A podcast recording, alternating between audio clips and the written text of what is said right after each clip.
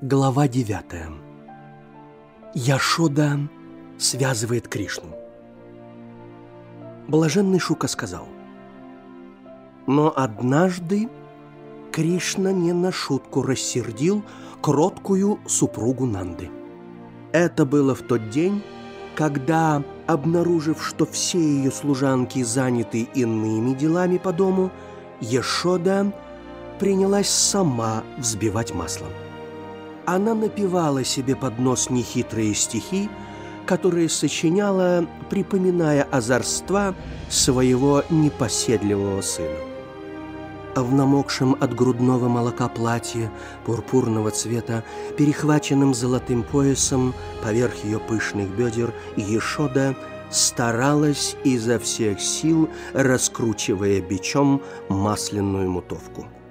Слабое позванивание обручей на ее запястьях перешло в непрерывный отчетливый звон, который в такт с движением ее рук то замирал, то звучал снова внезапно и резко.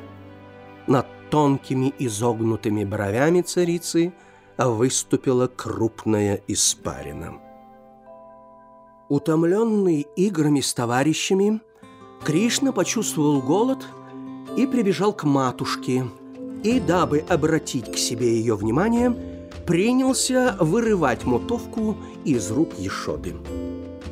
Царица обрадовалась приходу Кришны, усадила его к себе на колени, дала ему грудь, полную живительной влаги, и забыла про все на свете.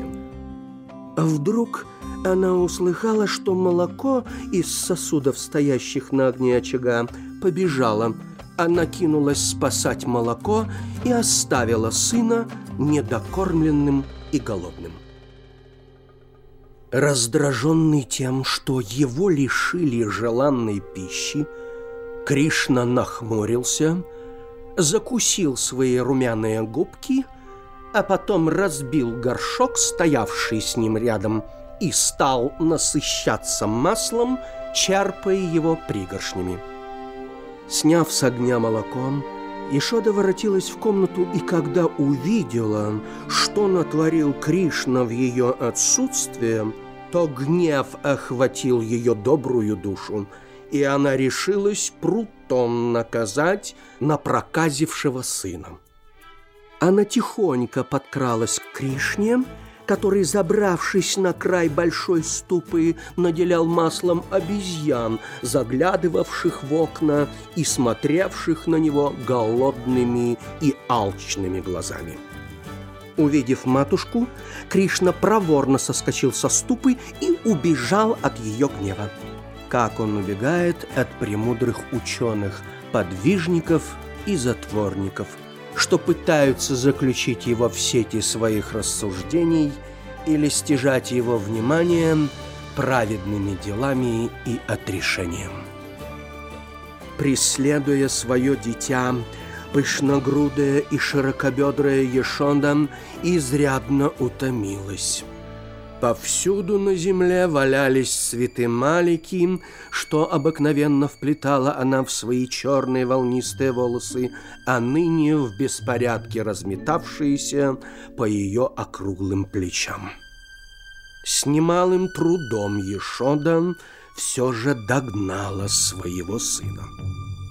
Испугавшись гнева матушки, Кришна непритворно расплакался, и слезы, что струились по его щекам, смешались с сурьмою, которую Ешода обводила глаза своего лотосоокого сына. А когда он ладошками растер по лицу эту черную жижу, сердце Ешоды дрогнуло от жалости, гнев ее улегся — и она решила не наказывать непослушного Кришну прутом, а привязать его к громадной ступе. У Кришны нет ни начала, ни конца, ни внешней, ни внутренней, ни передней, ни задней сторон. Для него не существует ни прошлого, ни настоящего, ни будущего, ибо время не властна над вечным. Он причина и тут же следствие всего сущего. Он непроявленное бытие. И он – существо недосягаемое для чувственного опыта, ныне явился в облике обычного человеческого дитя, слабого и беззащитного перед гневом своей любящей матушки. А Ешода, взяв крепкую веревку, принялась привязывать сына к ступе. Но ей двух вершков веревки не хватило.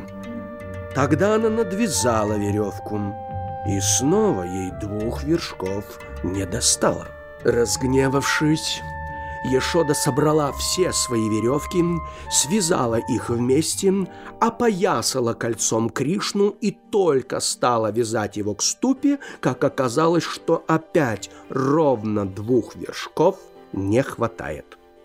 Тогда по приказу Ешоды пастушки собрали все имеющиеся в Гакуле веревки, принесли их супруге Нанды, связали их вместе, и опять двух вершков не хватило.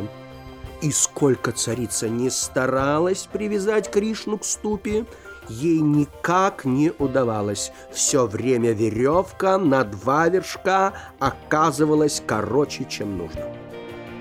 Изумленные происшедшим, и, измучившись в конец, пастушки Гакулы сердились и никак не могли взять в толк, что происходит. Одежды на них взмокли от пота, волосы их растрепались, украшения упали на пол. А Кришна, видя их муки, лишь улыбался.